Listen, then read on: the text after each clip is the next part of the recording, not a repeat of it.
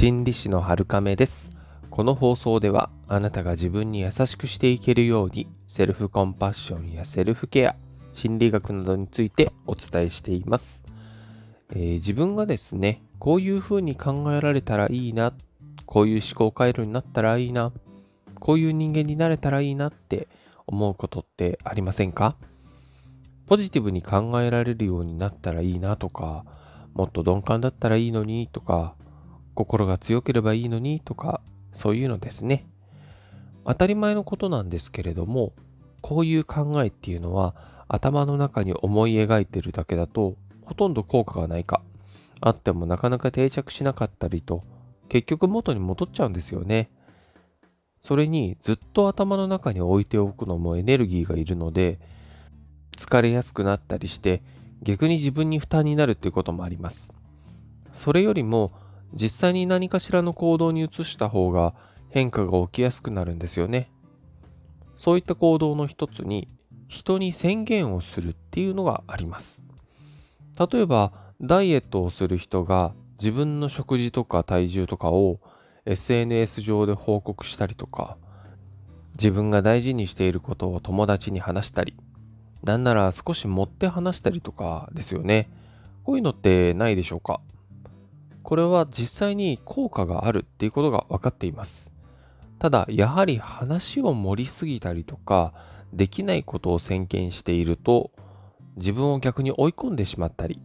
話を聞く人から長期的には誠実性がないなっていう印象を与えてしまうかもしれないです。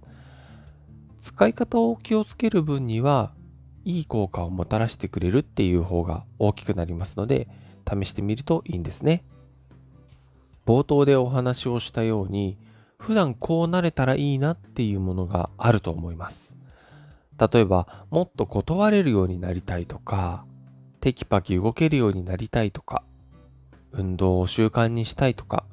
いろいろね、本当に様々あるかなと思います。そういう時には、ご想像通り、人に宣言する力を使うんですね。ただこれは、今の自分にできないレベルは逆効果になりますので、目標がある方はいつも通りスモールステップになるように分解していくことが大事です。例えば、全く普段運動しない人がいきなりジムに通えるようになりたいっていうのはしんどいかもしれません。なので、細かく分解して自分でもできそうだなっていうレベルまで、えー、小さくするんですね。毎日散歩を10分するとか、1日1回はしっかりスクワットをするとか、他にも自分の思うままにノーって人に言えるようになりたいんであれば、コンビニの買い物であえてレシートが出るのを待って結構ですっていうとか、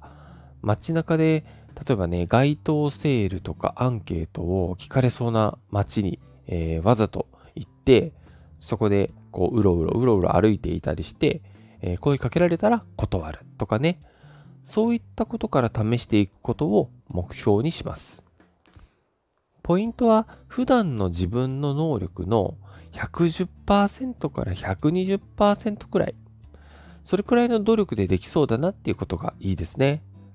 あこの程度はですね、あの全然主観でいいので、あの、自分がそうだなって感じる、えー、レベルで選んでください。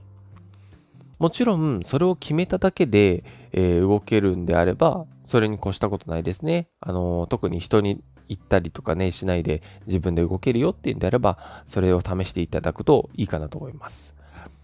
これを SNS 上とか周りの人たちにあえて話すんですね。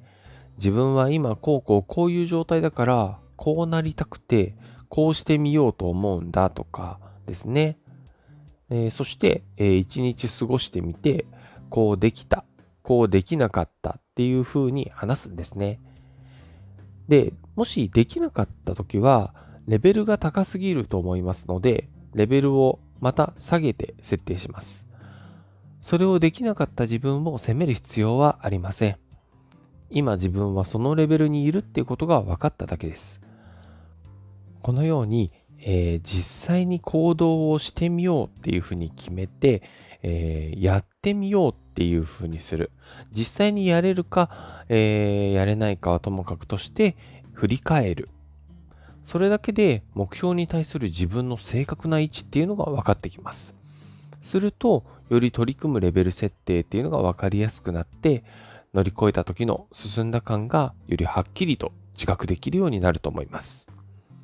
ね、こうやって人に宣言する力を使って、えー、やっていくと、まあ、少しね、あの自分の行動に対する責任が生まれるので、それでね、動きやすくなるっていうことなんですけれども、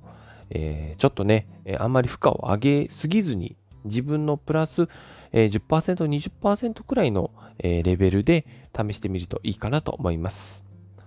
それでは、今日もあなたが自分に優しくあれますように、心理師の春亀でした。